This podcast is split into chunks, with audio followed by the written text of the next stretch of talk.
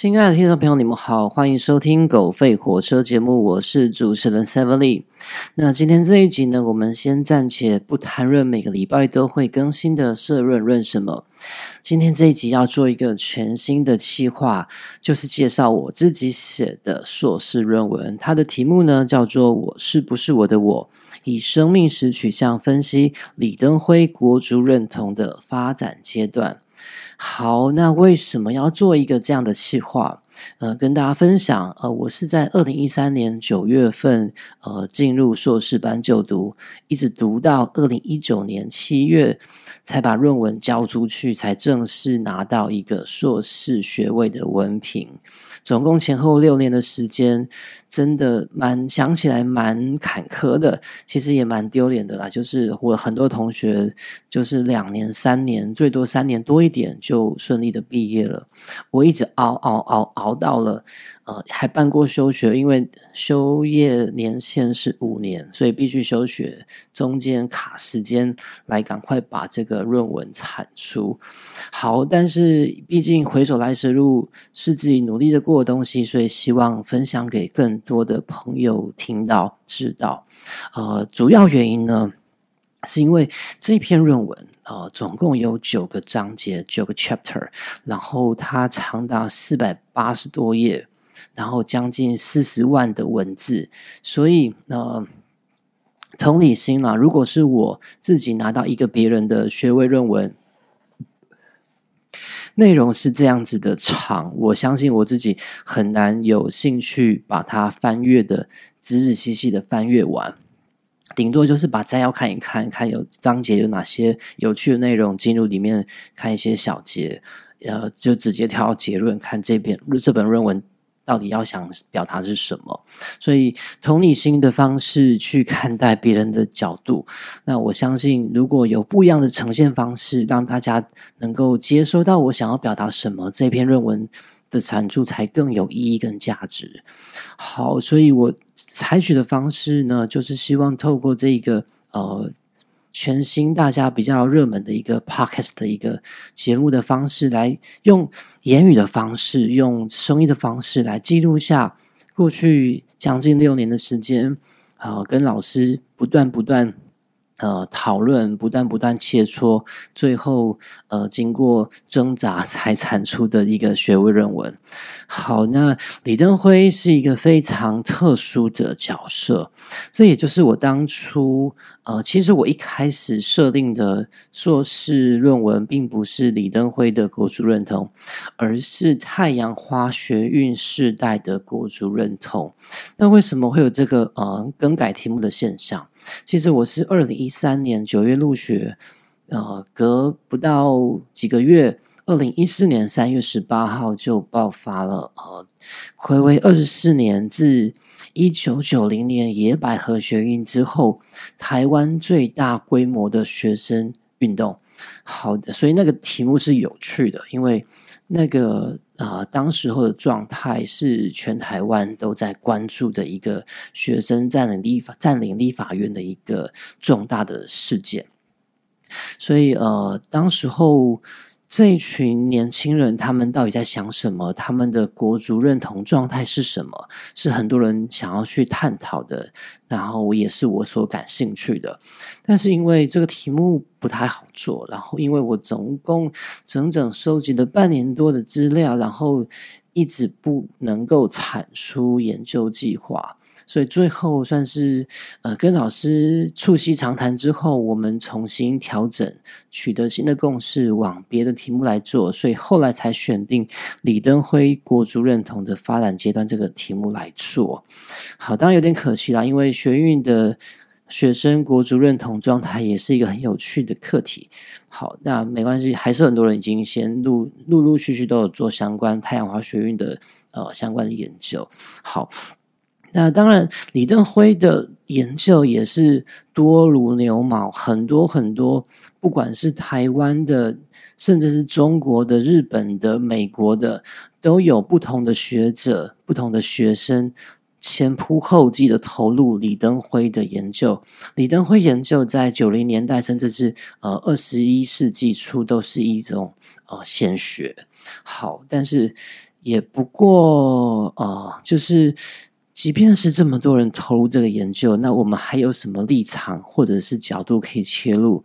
所以我跟老师讨论的结果，我的老师顺便介绍一下，他是呃交通大学人社系的副教授，他叫做许维德，那他是美国雪城大学的社会学博士。我非常感谢这位老师，就是一直对我不离不弃啦。因为前前后后六年的时间，他跟我不管是在每个礼拜的 meeting，或者是呃字字斟酌，他看了我所有所有的文字。帮我做了很多的修正，然后也一直鼓励我要努力把这一个啊学位论文完成，才有更美好的将来。好，然后呢，呃，就是这一个李登辉，这个一九二三年出生的李登辉，我们先讲一下，就是比较特殊的一个巧合点。一九二三年，当时候台湾还是日本统治年代，这个年代台湾出现了后来两位，在一九九六年。同场竞逐台湾第一届民选总统的重要的政治人物，一位就是李登辉，他代表中国国民党；另外一位是代表民族进步党的彭明敏教授。这两位是台湾呃最近呃二三十年来民主发展史上非常非常重要的大好人物啊！但是除了这个之外，亚洲地区也有另外一位呃。政治强人，他也是出生在一九二三年。他是新加坡，应该是国父吧？他叫李光耀。李光耀、彭明敏、李登辉都是在一九二三年出生，这非常的巧合。当然，目前只有剩下李登辉跟彭明敏还在人世间了。吼，好，呃，那呃，李登辉一九二三年出生，一直到一九四五年，这个二十二年之间，就是在。中国国民党来台湾统治前的这二十二年之间，李登辉是在一个纯粹日本统治下的台湾。当时候台湾是殖民地，那日本大日本帝国也在台湾实施皇民化，甚至李登辉本人也曾经参加过日本帝国军啊，他到呃日本也也当过就是。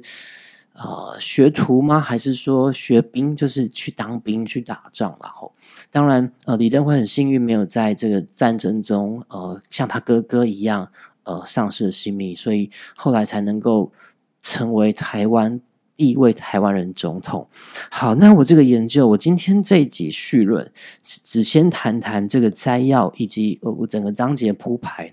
那我之后每一个章节会看时间，尽量压缩时间哈。但是希望一集就是一章的方式，我总共九章嘛，加序论的部分可能就顶多九集十集就要收掉了。但是这个收掉呢，还是希望大家有机会可以跟我分享或讨论这里面有没有什么 bug，还是说写的不好、讲的不好地方。好，那我这个研究的摘要，我先摘要中的摘要。我这个研究呢，就是以生命史取向的方式去分析李登辉的国族认同发展状态。这个部分简扼的说明后，因为李登辉一九二三年到一九四五年。以国籍上来分，国籍上他是日本人，当然是呃次等的日本人，就是殖民地的呃，就是殖民地的一个状态。好，那一九四五年开始，因为中国国民党呃，就是接收了台湾的一个统治权，然后一直到一路到两千年政党轮替之前，整个五十五年期间。呃，台湾都是被中国国民党所统治。当然，李登辉在一九八八年继任继任总统之后，他是不是依旧想象的是中国国民党？这个部分我们可以再来讨论。但是，呃，以国籍上来说，乃至于就是两千年以后到现在，我们的国号还是中华民国。所以，简单来说，一九四五年以前，李登辉的国籍是日本人；一九四五年。以后，李登辉的国籍是中华民国。那当然，他还当过中华民国十二年的总统，所以在标记上，在标志上，李登辉当然是后来就是所谓的中华民国的人，或者说是中国人。但是我们现在都知道，我们这个中国现在称中国是称我们的另外一方，我们西边叫做中华人民共和国，就是中共，他们才是中国的一个真正的代表嘛。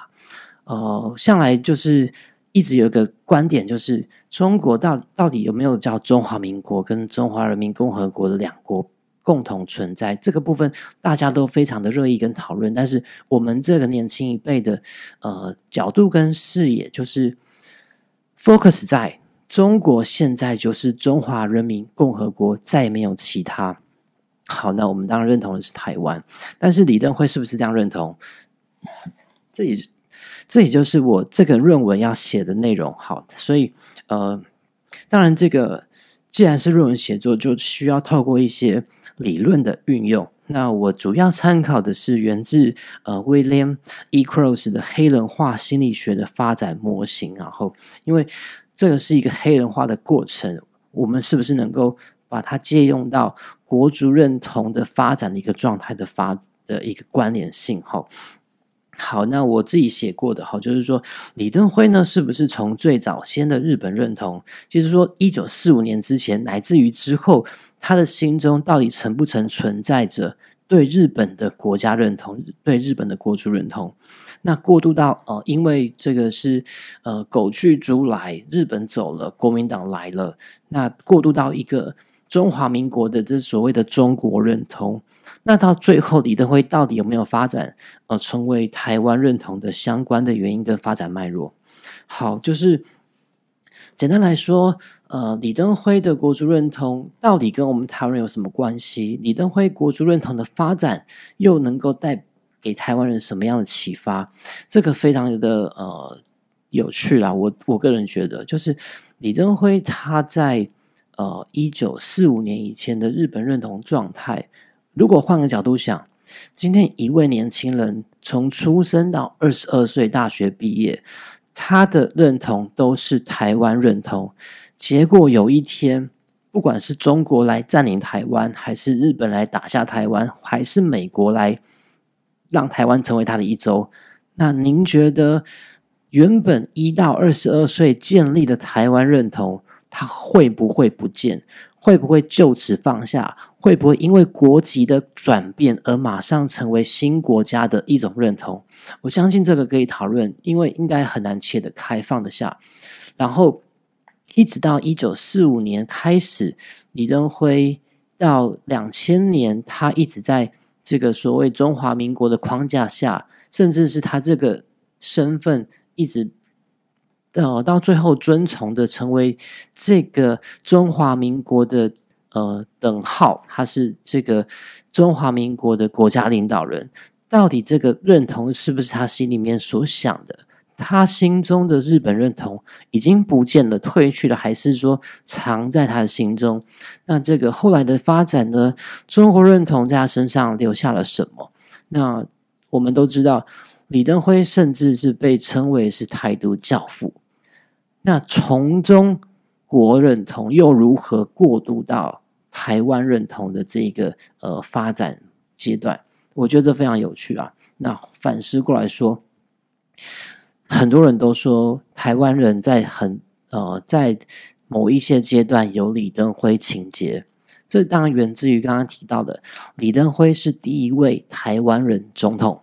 那这个台湾人总统让大家觉得说，原来除了被殖民统治、被国民党统治、被外省呃权贵统治，台湾人也能够为自己写下一篇新的呃史章。台湾人也可能能够来治理自己国家，来帮助自己国家的人民。那当然，呃，李登辉他的一生。到现在还在进行之中。我们想要看到的，当然就是，毕竟这是一个论文写作的一个呃必须结束，所以我一直收集的资料是到二零一六年就先停止。二零一六年有一个重要的指标啦，就是一九九六年是第一次台湾人能够直选总统，两千年是台湾第一次完成。呃，政党和平转移，由国民党李登辉将政权移转到代表民主进步党当选的陈水扁总统。好，那八年过后，两千零八年马英九当选总统，台湾第二次进行了和平政权的转移，一直到二零一六年蔡英文当选总统，这是台湾第三次的和平政权转移。这三次政权和平转移，李登辉都在世，李登辉都还活着，看着这三次的和平政权转移的这个呃 timing 这个时间，所以我把这个时间切在二零一六年以前，李登辉究竟别人的书本怎么描述他，他自己的传记说了什么，他在呃公开言论又是如何发展不同的国族认同样貌。好，那呃洋洋洒洒讲了很多吼，主要就是这一集是我这个全新企划的序章。那呃题目叫做“我是不是我的我”，以生命史取向分析李登辉国族认同的发展阶段。那这是摘要摘要中的摘要的部分然后然后我的关键字当然第一个就是李登辉，第二个是生命史。第三个是国族认同，第四个是台湾独立，第五个是黑人化心理学。好，那我总共呢，第一章我先简单介绍一下我的目录。第一章是导论，当然就是不外乎问题意识提出啊，文献回顾，还有理论架构、研究方法等等的。那第二章一直到第八章，总共就是刚刚说的，一九二三年开始，一直到。二零一六年，就是我们蔡英文总统从马英九总统手中呃接下了一个第三次和平政权转移的一个开始的，也就是我这个论文呃时间节点的结束了。好，那第二章开始时间点就是一九二三年李登辉出生开始，一直到一九四六年，这是我。口中的啊，大日本帝国殖民时代，那为什么不是一九四五年喊停？因为呢，一九四五年是中战的时候，就是呃战争结束的 timing。但是这个时候，李登辉人还在日本。一九四五年，李登辉还在日本，应该是说。呃，不上不下啦，就是既没办法真的回去大学念书，那战争也结束了，但是也一直没有传奇能够从日本坐船回到台湾。他是到一九四六年的春天，才呃由一个本来是留学生的身份，后来变成一个学徒兵，到呃所谓的军事官吗？对，就是一九四六年。春天，李登辉才再一次踏回台湾这块土地上，所以我第一个章节的时间是一九二三到一九四六。接下来是第三章的部分，第三章部分当然就从一九四六年开始，一直到一九七一年。那这个划分呢，主要是因为一九四六年是李登辉回台湾之后，当然那个时候国民党政府也进来台湾了。那到一九七一年是为什么？因为一九七一年以前，李登辉他跟整个政府体制，乃至于是他也没有党员的身份，他也不是中国国民党的一一份子。一九七一年以前，李登辉都只是一个哦，算是学者吗？还是说做自己事情的人，跟政党没有关系？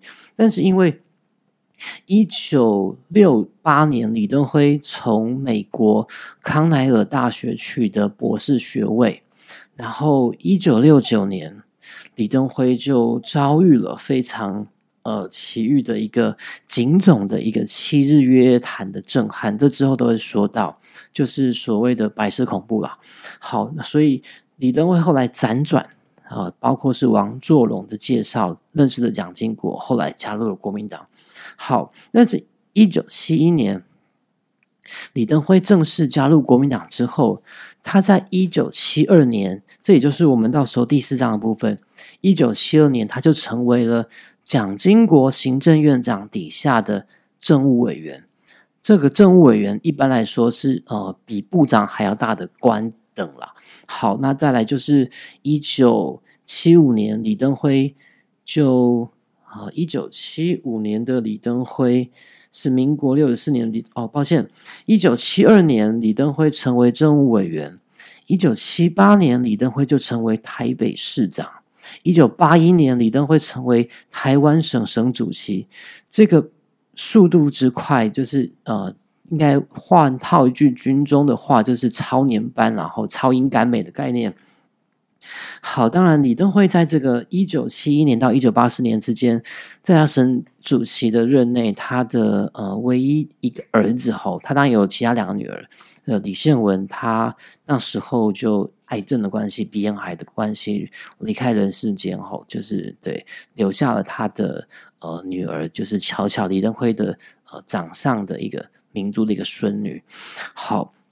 那第五章呢？一九八四年到一九九零年，这个时间点也是我的标题叫做“书城表态，直上天听”啊，就是李登辉一九八一年才接任省政府主席，但是到一九八四年，他就和蒋经国搭档竞选正副总统，好，他成为了副总统。那一九八八年，蒋经国在一月十三号。就突然病逝了。李登辉依宪法继任成为总统。那一直到一九九零年，呃，重新改选总统前，李登辉是一个呃经历非常非凡。然后一直到呃一九九零年之后，当然又有很多故事可以聊。